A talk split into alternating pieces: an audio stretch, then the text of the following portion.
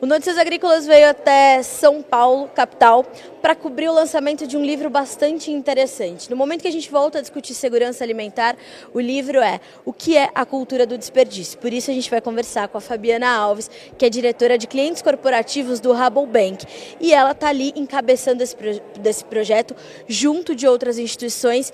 E é muito interessante a gente tratar de desperdício quando a gente volta a falar de segurança alimentar, né, Fabiana? Seja novamente bem-vinda ao Notícias Agrícolas, é sempre um prazer estar contigo. Prazer é todo meu, muito obrigada. De fato, um tema muitíssimo importante na atualidade, quando a gente vê o país do agro tendo que lidar com um número tão absurdo de pessoas eh, passando fome.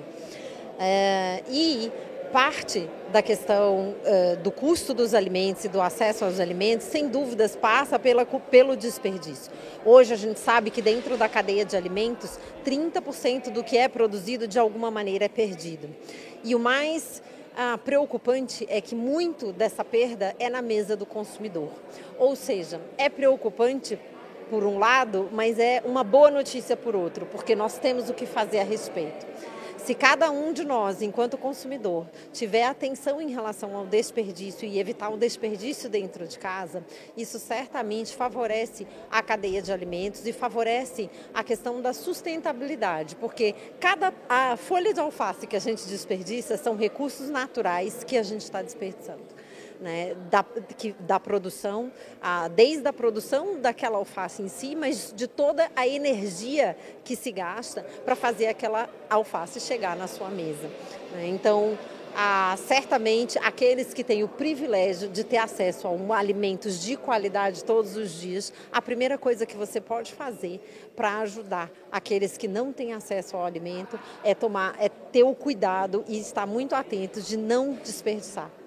E Fabiana, é interessante que estudos recentes mostram que o índice de desperdício na América Latina é muito elevado.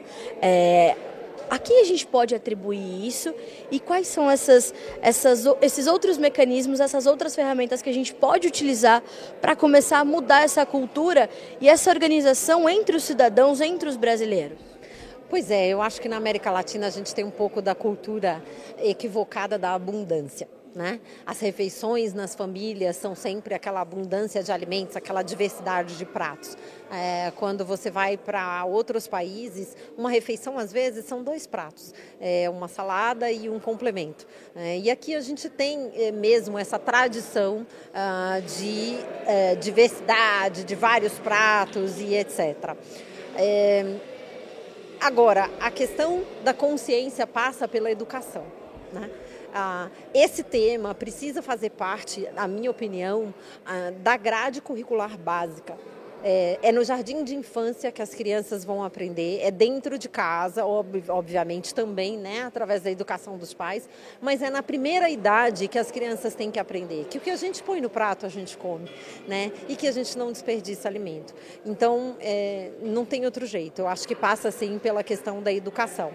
Ah, e passa pela questão da conscientização do consumidor e do cidadão. Né? Uh, esses documentar, esse documentário especificamente é um ótimo veículo, eu super recomendo para aqueles consumidores que queiram entender um pouco mais, mas também para escolas que queiram ah, discutir o tema com jovens e com crianças. É um documentário fácil de, de, de acompanhar. Ah, eu recomendo para ah, faculdades, né, para academia que queira discutir o tema em outra esfera. É, enfim, eu acho que a gente tem que fazer esse, essa divulgação.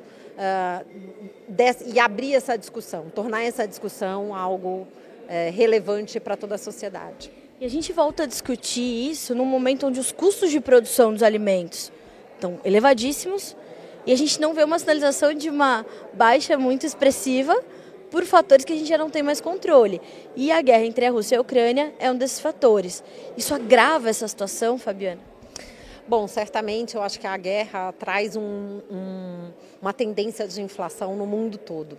Né? A, a, região da guerra é uma região provedora de fertilizantes para o mundo todo. E isso, o fertilizante é um insumo que está muito lá no começo da cadeia da produção de alimentos. Ah, então, certamente isso tem um efeito, e como hoje, né, num mundo globalizado, e principalmente.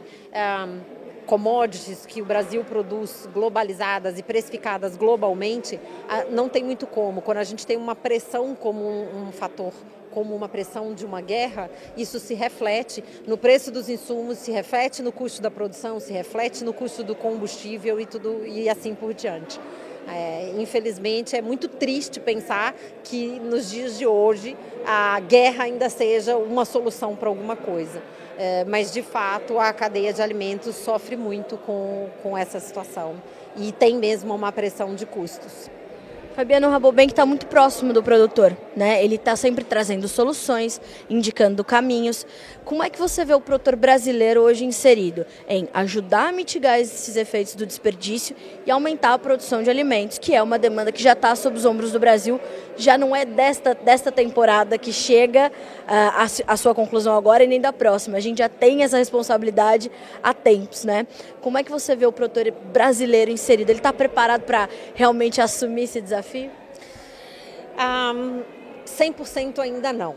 Ah, embora, como eu falei, a maior parte da perda de alimentos não acontece necessariamente na produção. Quando a gente pensa em produção de grãos, a, a, a perda começa muito no transporte para frente. Nas fazendas, em geral, a perda é pequena. Um pouco de perda na armazenagem. Mas quando a gente pensa em frutas e verduras, legumes, na alimentação mais uh, básica né, do, do dia a dia, aí sim a gente tem perdas consideráveis. Né? E tem a ver com o nosso sistema de distribuição.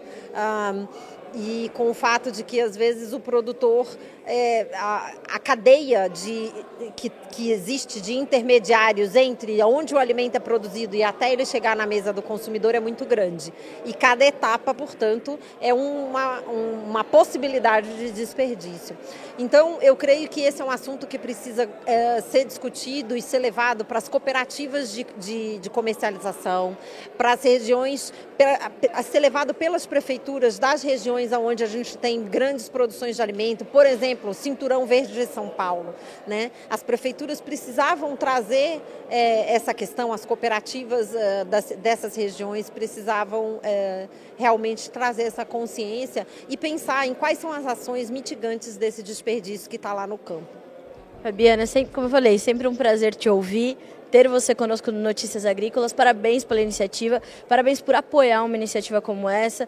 E a gente está falando de é, reorganizar as coisas para que as, né, a gente veja realmente todos os elos das, das cadeias de produção, de abastecimento, de distribuição alinhados novamente para que a gente não veja situações como essa se repetirem. Né? Obrigada. Eu que agradeço mais uma vez pela oportunidade. E sim, eu acho que todo mundo que está envolvido com o agro brasileiro precisa ter esse papel da gente ter.